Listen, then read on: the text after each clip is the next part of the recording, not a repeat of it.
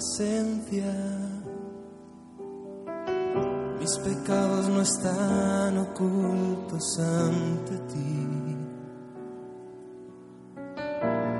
Tú ya lo sabes. Vamos a orar, vamos a orar y presentar este tiempo de, de la palabra al Señor. Señor, oramos delante de ti, agradecidos por darnos la oportunidad de, de ser tus hijos, de, de adorarte, de bendecir tu nombre. Y venimos delante de ti, Señor, a, reconocerte, pero también, Señor, a escuchar tu voz. Habla en esta tarde a cada corazón, Señor. Habla en esta tarde a cada persona que está en este lugar, por favor. Déjanos verte, déjanos escucharte, déjanos tocarte, Señor. Queremos más de ti. Y Señor, también te pedimos que uses a los hermanos que están ahí en el parque, Señor, compartiendo el mensaje de salvación, compartiendo, Señor, de la fe, compartiendo de la alegría que tenemos por ser tus hijos. Úsalos, Padre, para que aunque sea solo uno, solo uno, Señor, te pueda reconocer como Salvador y Señor de su vida. Por favor, te lo suplicamos en el nombre de Jesús. Amén. Muy bien, seguimos con estar. Estamos en ese tiempo de predicación, estar. Y hemos estado hablando de estar convencido, hemos hab- hablado también de estar cerca o lejos. Y en esta tarde quiero hablarte de estar comprometidos, ¿vale? De estar comprometidos. Me gustaría que cada uno de nosotros en esta tarde renovásemos nuestro compromiso con Dios, con su obra y con el servicio en la obra, ¿vale? Y también que pudiéramos dejar ese modelo de, eh, eh, pudiéramos dejar ese modelo de dejadez en el que muchas veces nos hemos visto envueltos, ¿verdad? En nuestra vida, en nuestra fe en el Señor, nos hemos visto envueltos en una dejadez, es decir, ah, nos hemos olvidado de que tenemos un compromiso con Dios. Curiosamente, cuando buscas algo relacionado con el compromiso, eh, siempre aparece lo mismo. Cuando buscas algo relacionado con el compromiso, aparece siempre ah, la imagen del matrimonio. Aparece el matrimonio. Anillos, novios que están a punto de casarse, una tarta, apuestas para intentar acertar cuánto tiempo durarán antes de que se divorcien. Todas esas cosas en cuanto al matrimonio. Y esto es curioso en una sociedad donde hay más divorcios que matrimonios. En la actualidad, en la sociedad española, hay más divorcios que matrimonios. Qué interesante, qué curioso, ¿no? Esto nos dice que compromiso, lo que la gente relaciona compromiso es con el matrimonio. En cuanto a esto de las apuestas, déjame decirte un dato curioso. Mabel y yo nos casamos el mismo día, para que nos saliera más barato. Yo no sé si eso lo, lo habéis hecho también vosotros, pero a, nosotros nos resultó.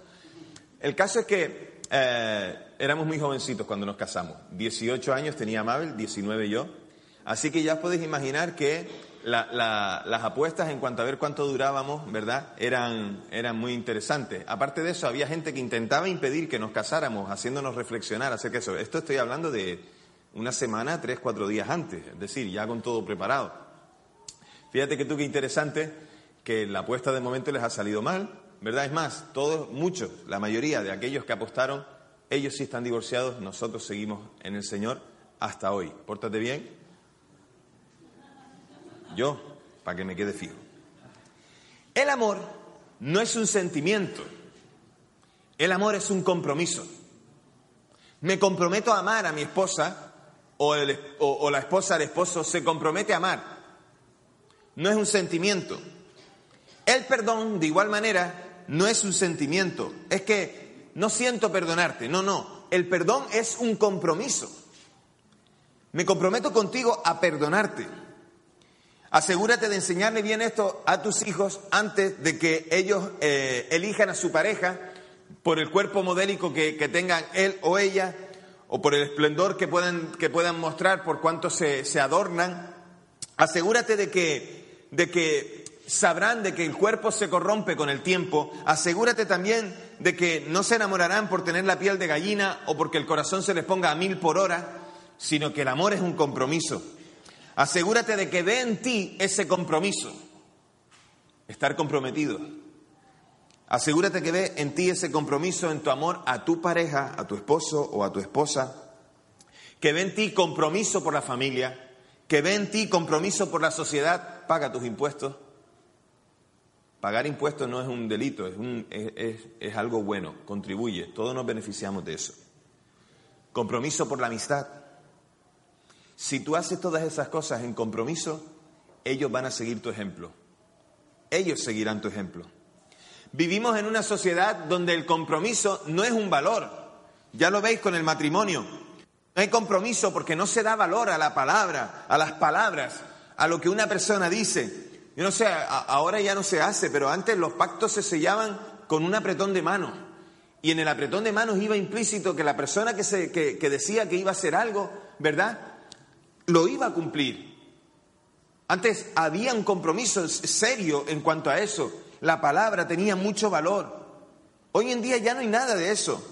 No hay compromiso porque no se respetan los pactos, porque no somos constantes en las cosas que, que, que, empezamos o, o no concluimos aquello que empezamos. Abandonamos no por no estar convencidos en lo que hacemos, sino por no estar a la altura de las circunstancias ni de nosotros mismos. Muchas veces no nos comprometemos porque dudamos de nosotros. Muchas veces dejamos las cosas a la mitad porque no confiamos en lo que nosotros podemos llegar a ser. La sociedad es verdad. La sociedad te brinda un montón de oportunidades para comenzar de nuevo. Pero ¿de qué sirve si no te puedes fiar de nadie porque no hay compromiso? El compromiso es algo que no, no está en valor hoy en día. No hay constancia, no hay palabra. Es una sociedad en la que vivimos, en la que está dominada por el yo y por el pecado, y por eso no puedes esperar que otro se comprometa a algo contigo. Porque además hay tantas oportunidades, como te dije antes, hay tantas cosas que por hacer, hay tantas cosas nuevas que puedes dejar una y empezar otra, pero ya no están los valores. El valor es el compromiso de decir, no, voy a empezar algo que voy a terminar, que voy a completar, que voy a concluir. Teniendo este modelo de sociedad, del cual nosotros hemos vivido y que hemos asimilado en nuestras vidas como algo normal, uh, los hijos de Dios tienen que enfrentar su relación con Dios desde estos parámetros que nos impone la sociedad o tienen que romper o deben de romper el modelo de esa sociedad y vivir un nuevo modelo. Es necesario que vivamos un nuevo modelo.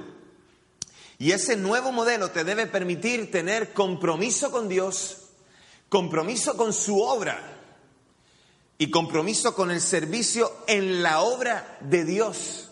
Y esto es la iglesia. Cuando tú te comprometes con Dios, te comprometes con la obra, la visión general y también te comprometes con la iglesia, porque es a través de la iglesia que cumples esa misión. Por eso necesitamos a la iglesia. Y déjame decirte algo, escucha bien, el compromiso no comienza con la decisión de comprometerte. El compromiso con Dios comienza en el momento que decidiste que Jesucristo sería el Señor y Salvador de tu vida. Ese es el momento de tu compromiso. Hoy no nos podemos marchar de aquí diciendo, me voy a comprometer con Dios a hacer. No, no, porque tu compromiso empezó el día en que tú le dijiste a Jesús, Jesús, entra en mi corazón. Cuando dijiste, Señor, reconozco que soy pecador, que te necesito, que necesito acercarme a ti porque estoy separado de ti por el pecado en ese momento es cuando Dios obra de tal manera para que yo también me pueda comprometer con Él. Y entonces me comprometo con Él a qué? A vivir conforme a lo que Él me demanda. Ahora es, eres hijo de Dios. Eres un hijo de Dios y debes estar comprometido con Él, con el Señor. Tienes que estar comprometido con su obra, con el servicio en la obra que Dios hace a través de su iglesia, porque algo que debemos saber es que la iglesia no es tuya tampoco es mía. Y la iglesia tampoco es soberana, no. La iglesia es de Dios y es Él el soberano. No hay nadie por encima de Él. Dios es el soberano. Es su iglesia y a través de su iglesia es que servimos. A través de su iglesia es que estamos comprometidos. Estar comprometidos, hermanos, implica esos tres puntos que os dije antes. Y ahora quiero me gustaría, si me lo permitís, es uh, desgranarlos un poquito. Lo primero que tenemos que hacer es estar comprometidos con Dios. Fíjate, en este pasaje que ahora vamos a leer, búsquenlo conmigo en, en, en Filipenses capítulo 2, búsquenlo conmigo, venga. Filipenses capítulo 2.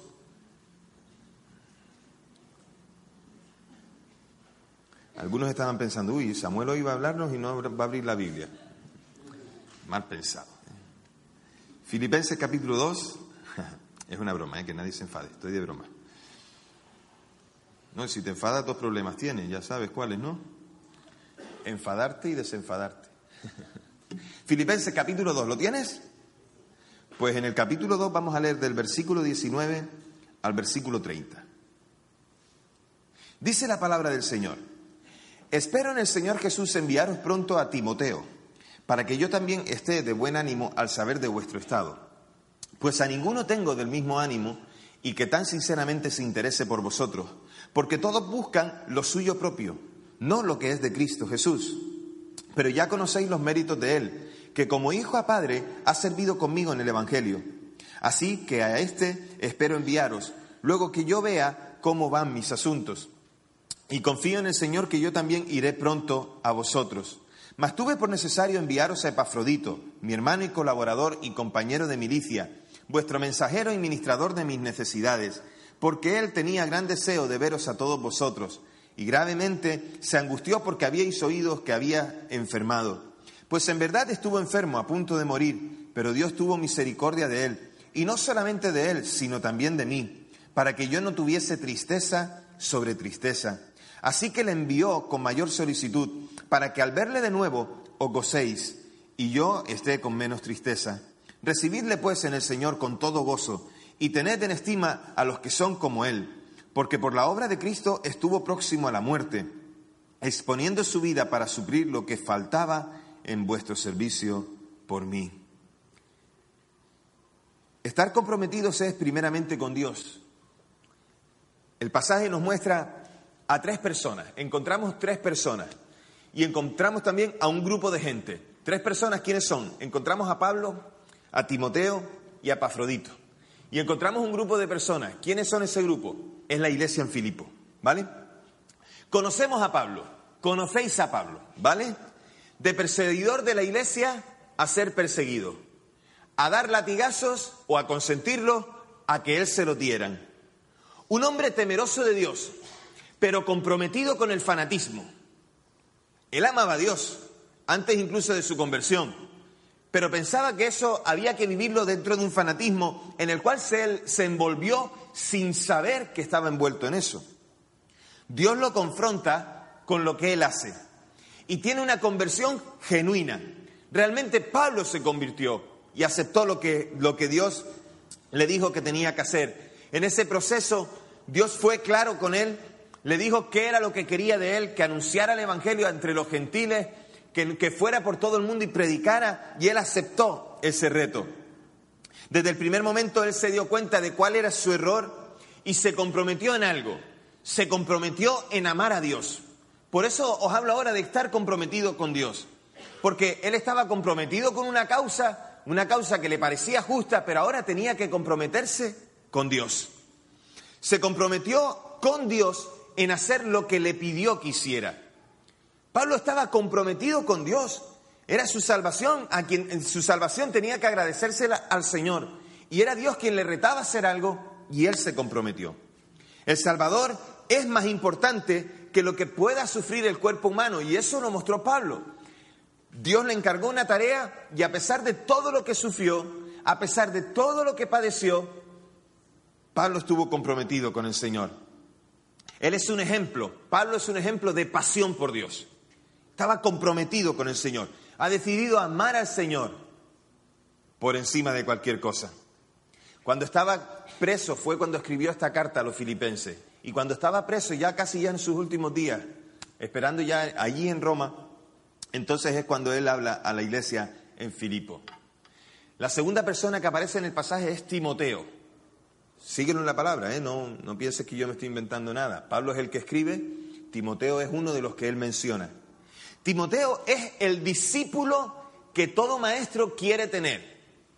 Aplicado, fiel, eh, eh, sincero, eh, entregado, cumplidor. Timoteo es fiel y conoce el papel que juega, que jugará en cuanto el maestro se vaya. Es decir, Pablo lo está capacitando para que tome el relevo de lo que él mismo está haciendo. Y Timoteo es ese discípulo, ¿verdad?, que va a tomar el relevo. Está con Pablo cuando él escribe esta carta allí en Roma. Y Timoteo es un hijo de un gentil, de un hombre griego, es decir, no de contexto judío, pero su madre y su abuela sí que lo eran. Y él había aprendido la pasión por Dios junto con su madre y con su abuela. Cuando él escucha la predicación de Pablo, enamorado de Dios como está, es fácil que él diga, sí, quiero seguir a Cristo, porque conocía todas aquellas cosas que su madre y su abuela le habían contado acerca de lo que Dios había hecho en la vida del pueblo de Israel. Conquistado por el amor de Dios, responde al desafío de servir al Señor. No solamente se enamora de Dios y decide seguirle, sino que decide servirle. Y renuncia a muchas cosas, ¿verdad? Para estar con Pablo, sufriendo las penalidades, ¿verdad? Sufriendo todas las circunstancias que tuvieron que vivir. No son buenos tiempos para el cristianismo en ese momento. Están sufriendo persecución, están pagando con su vida, tantas cosas más. Así que ellos están ahí en esa situación y Timoteo es parte de ello. Y un tercer personaje aquí es Epafrodito. ¿eh? Hay que querer poco al hijo para ponerle este nombre. ¿eh? Epafrodito. Es el más desconocido de todos, porque de Pablo habrás oído hablar, de Timoteo habrás oído hablar, pero de Epafrodito no se le menciona muchas veces en la Biblia. Aquí sí que le menciona Pablo. Epafrodito estaba al servicio de Pablo y mostró su amor a Dios sirviendo a quién? A Pablo. Porque era parte de su ministerio, era servir a Pablo y hacer lo que Pablo le pedía para extender el Evangelio. Así que se jugó la vida por ayudar a Pablo. Lo acabamos de leer, ¿verdad? Lo, seguisteis conmigo, si no, lo tenéis a partir del versículo 21, creo, donde nos, nos habla de Epafrodito. 25, perdón. Entonces, se jugó la vida por ayudar a Pablo.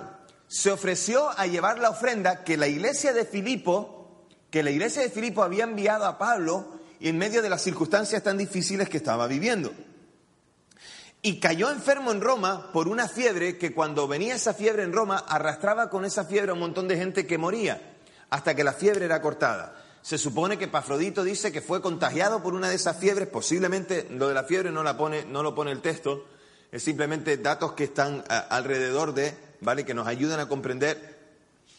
Pero lo que sí es cierto es que Epafrodito superó aquello con la ayuda del Señor. Los de Filipo se preocuparon por él, pero él que estaba comprometido con Dios y con lo que estaba haciendo, Dios evitó su muerte porque todavía tenía planes para Epafrodito. Y también evitó su muerte porque hubiera sido una preocupación para Pablo por cuanto él estaba intentando que todos sus colaboradores estuvieran bien. Tres, tres personas, tres hijos de Dios comprometidos con Dios. ¿Te das cuenta? ¿Te fijas? ¿Lo ves conmigo? Y después vemos a la iglesia de Filipo. Pero Pablo dice maravillas acerca de Epafrodito. Interesante, no he terminado con Epafrodito. Mira, dice que, que nadie pensara acerca de él que fuera un desertor. Porque la iglesia de Filipo podía llegar a pensar que como, como eh, Epafrodito volvía, como que no quería estar al frente en la primera línea de lo que estaban viviendo los apóstoles y aquellos que estaban predicando el Evangelio. No, no, no. La razón por la que Epafrodito venía otra vez a Filipo es porque Pablo le enviaba allí. Dice cosas interesantes de Epafrodito, versículo 25, míralo conmigo, dice que es hermano. Fíjate qué descripción más bonita de un hermano a otro hermano. Fíjate. ¿eh? Generalmente eh, las descripciones de un hermano a otro hermano no tienen que ver con cosas bonitas, tienen que ver con crítica, murmuración, tienen que ver con descalificación. Pero fíjate qué interesante cómo, cómo, se, cómo hablas Pablo de Pafrodito. Dice, hermano, colaborador, compañero de milicia y además dice mensajero y servidor. ¡Wow! ¿Quién de nosotros no quisiera que el otro, el que tienes a tu lado, te calificara así? ¿Eh? Pues yo creo que todo, ¿verdad? La palabra que usa en cuanto a, a, mensajero es, la raíz de la palabra apóstol, de, la palabra apóstolo, que significa uno que es enviado para hacer una tarea, para hacer un recado.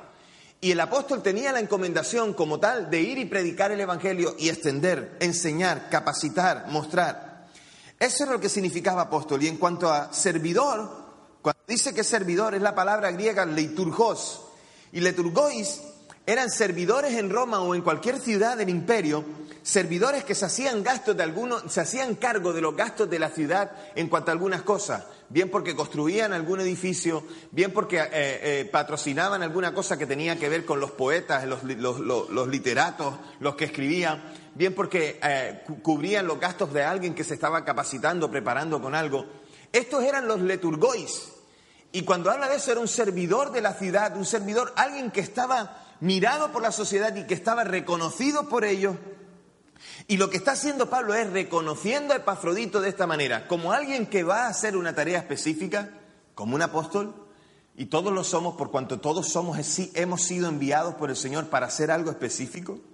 Y aquí se, se le atribuye a Epafrodito y lo otro que le dice es que es un buen servidor, alguien que debe ser digno de ser reconocido. Epafrodito tal vez no tenía multitud de propiedades, no tenía multitud de dinero, no tenía grandes cuentas bancarias, pero Pablo lo considera como un servidor a la altura de aquellos que son reconocidos por el pueblo. Y más que eso, porque su servicio no era a los, hombres o para el reconocimiento de los hombres, su servicio es al Señor. Así que eh, estos liturgois eran benefactores, tenidos siempre en alta estima. Y lo que pide Pablo a la iglesia en Filipo es recibid a Epafrodito. Recibidle, dadle la bienvenida como se merece. En realidad lo que quiere Pablo es que le reciban como si él fuera un héroe, porque lo que ha hecho es jugarse la vida por Cristo, por el Evangelio, por la iglesia. La iglesia de Filipo, ese grupo de creyentes, cuarto grupo, la, cuarta persona, por decir así, es la que recibió a Pablo. Pablo estuvo en Filipo, predicó allí el Evangelio, muchos se convirtieron, vinieron al conocimiento del Señor. Y Pablo los tenía en gran estima en su corazón, por eso les escribe y por eso les habla. Y ellos también tenían en gran estima a Pablo, por eso le apoyaron en la tarea que estaba realizando y se preocupaban con él porque sabía que estaba en prisión. Apoyaron a Pablo, apoyaron la tarea apostólica que él realizaba, le enviaron ofrendas, se preocuparon. Déjame decirte algo, Estar comprometido con Dios como este grupo, como esta iglesia, estar comprometido con Dios como lo estaba Pablo, Timoteo o Epafrodito, estar comprometido con Dios es vivir la fe. Estar comprometido con Dios es vivir la fe. Vivirla desde el convencimiento de que la muerte y la resurrección de Jesucristo nos da el perdón de nuestros pecados y nos da esperanza en cuanto a la vida eterna. Eso es estar comprometido con Dios. Comprometidos con Dios desde la transformación de nuestra vida, de que Él obra en nosotros y que, nos hace que nosotros nos parezcamos más a Él, que podamos ser más como Él, que podamos tener su identidad en nosotros, recuperar aquella imagen con la cual fuimos creados y que el pecado destruyó y que el pecado rompió. Esto es, Dios nos transforma. ¿Y cómo lo hace para nosotros? Pues lo hace con renuncia de nuestra parte, lo hace con humildad y lo hace con obediencia. Por lo tanto, cada uno de nosotros comprometidos con Dios, ¿para qué? Para vivir la fe. Iglesia, tienes que vivir la fe, tienes que comprometerte con Dios. Porque es mucho más que decir Dios te amo, es, es el compromiso de amarle día tras día, reconociendo lo que Él ha hecho por ti, por nosotros. Pero no solamente estar comprometido con Dios, recuerda, segunda cosa, estar comprometidos con la obra de Dios. Varios versículos aquí. Versículos 21 y 22. Timoteo y Pafrodito y también el 29 y 30. Hablando de Timoteo en el 21 y 22, hablando de Pafrodito en el 29 y 30.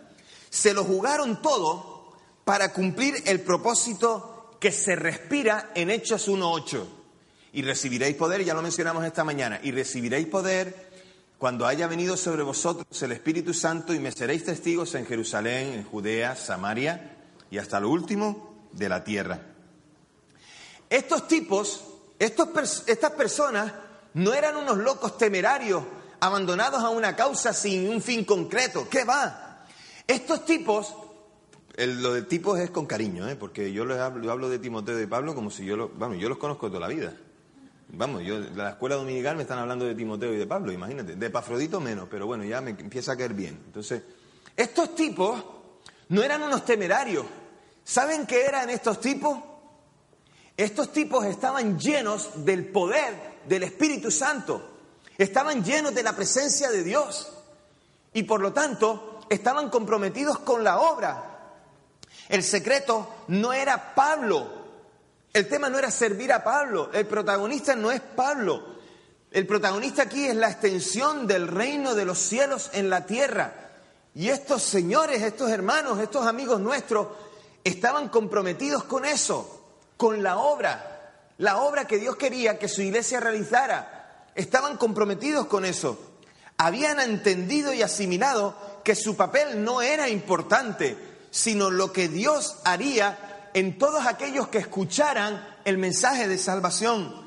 Esto es, muchos escucharían el Evangelio y entonces el protagonista sería Cristo y no ellos. Ellos estaban comprometidos con la obra de Dios.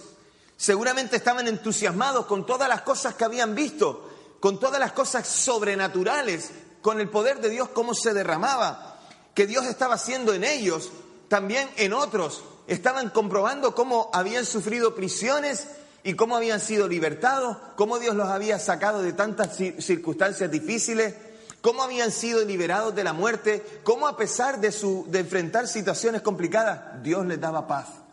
Ellos estaban asombrados por todas estas cosas. Y los méritos del Evangelio no es otra cosa que poder compartir las buenas nuevas. No es más que eso, compartir la buena nueva. Y la buena nueva es el regalo de Dios para el hombre y se llama Jesucristo que toda persona pudiera conocer lo que Dios estaba haciendo. Y ellos estaban metidos en esto, estaban entusiasmados en ver cómo se cumplía ese proyecto de Dios con toda, en todas las ciudades a las cuales ellos iban. En todo lugar a los que iban se iba produciendo que gente se convertía y que gente venía a los pies de Cristo y renunciaban a su vida anterior para tener una nueva vida con Cristo. Allí estaban y ellos estaban comprometidos con la obra, con la extensión del Evangelio. Timoteo estaba comprometido con la obra de Dios porque además él fue testigo de muchas de esas iglesias que se iban formando. Él iba con Pablo en esos viajes, en algunos de esos viajes. Muchas de las ciudades en las cuales, a las cuales Pablo les escribe cartas o por las que Pablo pasó, Timoteo estaba ahí, como alguien que colaboraba fielmente con Pablo. Pablo predicaba, Timoteo predicaba, Epafrodito predicaba, Lucas, todos los que estaban con ellos, todos predicaban, pero todos cumplían con hacer aquello que Dios les mandó, extender el reino de los cielos en la tierra. Y Dios está esperando que Dios está esperando de ti que tú te comprometas también con su obra. Dios está esperando que tú también te comprometas con su obra, con la extensión del evangelio. Recuerda que no se trata de ti, se trata de Dios. Si cumples con tus propósitos personales, pero no cumples con el propósito de Dios, estás desubicado de la misión que Dios te ha dado. Tienes que comprometerte con Dios, sí, primera cosa, pero tienes que comprometerte con la obra. Y comprometerse con la obra es extender el reino. Comprometerse con la obra es saber que Dios quiere que toda criatura conozca y sepa que Jesús es el Señor. Amén. La tercera cosa es que tienes que estar comprometido con el servicio en la obra de Dios no solamente con la obra, sino en la obra de Dios, y esto es la iglesia. Y esto es la iglesia. Versículos 22, 25, 30. Ellos ocuparon su lugar en la extensión del Evangelio desde la asimilación de sus dones. Sabían qué dones tenían y qué, qué tenían que hacer. Y también en el servicio en la obra. En la iglesia que nacía, en la iglesia que comenzaba, ellos estaban edificando esa iglesia, poniendo los pilares de aquella iglesia de otros que se convertirían y le hablarían a otros que a su vez se convertirían. Y así hasta ti y a mí, que hemos recibido el testimonio de aquellos primeros discípulos que se comprometieron con Dios en testificar y en dar a conocer su fe. Cada uno desde su lugar, cada uno sabía dónde tenía que estar, aportando en comunión, porque tenían que hacerlo con el que estaba a su lado, en conexión con el otro, porque nada hubiera hecho Pablo sin ninguno de estos colaboradores. Eran la iglesia, eran los que servían al Señor. Epafrodito se juega la vida, versículo 30. Y este es un término que tiene que ver con el juego de azar. La palabra ahí tiene que ver con un término en griego que tiene que ver con los juegos de azar. ¿Han oído hablar alguna vez del juego este de la ruleta rusa? ¿Saben en qué consiste? En una pistola que tiene una bala pero que tienen que ponérsela dos personas y van, se la ponen en la 100 y entonces disparan y claro, si no está la bala, pues está salvado, pero ahora le toca al otro. Así hay apuestas de dinero y hay circunstancias, así mucha gente que pierde su vida. Pues fíjate que el término es parecido a esto. Ellos se jugaban la vida como el que se juega algo al azar. Se lo jugaban en una sola cosa, en una sola baza, por la causa de Jesucristo. Es decir, daban su vida por comprometidos con Jesucristo y no les importaba lo que pasara. Y en la iglesia primitiva, en la iglesia que nacía, había este tipo de personas llamados los jugadores, de otra manera. Los que decían, voy a, comprometerme con la iglesia de tal manera que no importa lo que me pase, porque yo quiero servir al Señor. Veían las necesidades de la gente y actuaban en ellas. Veían las necesidades en la iglesia y servían en ellas. Estaban comprometidos con la iglesia. Y hermano, yo quiero decirte en esta tarde algo. La iglesia es más que un lugar. La iglesia es mucho más que un lugar. Es un conjunto de personas que aman a Dios que tienen un compromiso con Él, donde unos se ofrecen a los otros para que esta iglesia se edifique, se levante. No es el hombre quien insiste, no es el hombre quien pide, es el amor con el que hemos sido conquistados el que nos impulsa hacia el servicio en la iglesia. Por eso tienes que estar comprometido con la obra del Señor, eh, con la obra de Dios, la iglesia. Es la iglesia esa obra. Dios está obrando en la iglesia y es ahí por medio de ella donde Dios obra para que otros conozcan de la salvación. Iglesia, hay tantas cosas en las que comprometerse. Dios es el que nos impulsa a la acción. Dios nos impulsa a la acción. Lo que esta actitud de servicio produce en los demás, fíjate, fíjate lo que dice el, el texto. Lo que dice, lo que produce en la iglesia, la actitud que esta gente tuvo. Me refiero a Timoteo y a Pafrodito y a Pablo. Versículo 19, míralo conmigo. Cuando ellos se preocuparon por la obra, cuando se, perdón, cuando se ocuparon en, en estar comprometidos con Dios, con la obra y con el servicio, fíjate lo que se producía en la vida de los creyentes. Versículo 19, ¿qué dice? Buen ánimo. La iglesia tenía buen ánimo. Comprometidos con Dios, con la obra y con el servicio. La iglesia tenía un ánimo tremendo, buenísimo, claro, había buen rollo. ¿Eh? Permitidme esa expresión, los jóvenes me entenderán más cuando lo digo. Versículo 20, versículo 20, otra de las cosas que había cuando ellos participaban así comprometidos era que había sinceridad. Había sinceridad en ellos porque lo que, hacía era, lo que hacían era genuino. Versículo 21 y 26 el beneficio de otros, porque nadie hacía nada para sí mismo, buscando el beneficio propio, sino que lo hacían pensando en el otro. Versículo 22, los méritos no eran los de ellos, sino que toda gloria era dada a quién? Al Señor. Versículo 24, ¿saben lo que se producía en la iglesia cuando ellos estaban comprometidos? Confianza. Porque lo que hacían no era la locura, como te dije antes, no eran unos temerarios, sino que sabían lo que hacían. Versículo 25, servicio. Se servían unos a otros. Epafrodito sirviendo a Pablo. Timoteo también haciendo lo mismo. Servicio. Pero a la vez también Pablo sirviéndolos a ellos. No lo pone el texto, pero se huele, se ve, porque estaba cuidando de ellos. Estaba preparando para Epafrodito que le recibieran en Filipos de la mejor manera posible, sirviéndoles Pablo a ellos. Versículo 28, porque querían comprobar las misericordias de Dios querían comprobar su gracia, querían experimentar a Dios en su vida. No se conformaban solamente con decir yo sigo a Cristo, Dios obra en mí, transfórmame, haz más de tu obra en mí.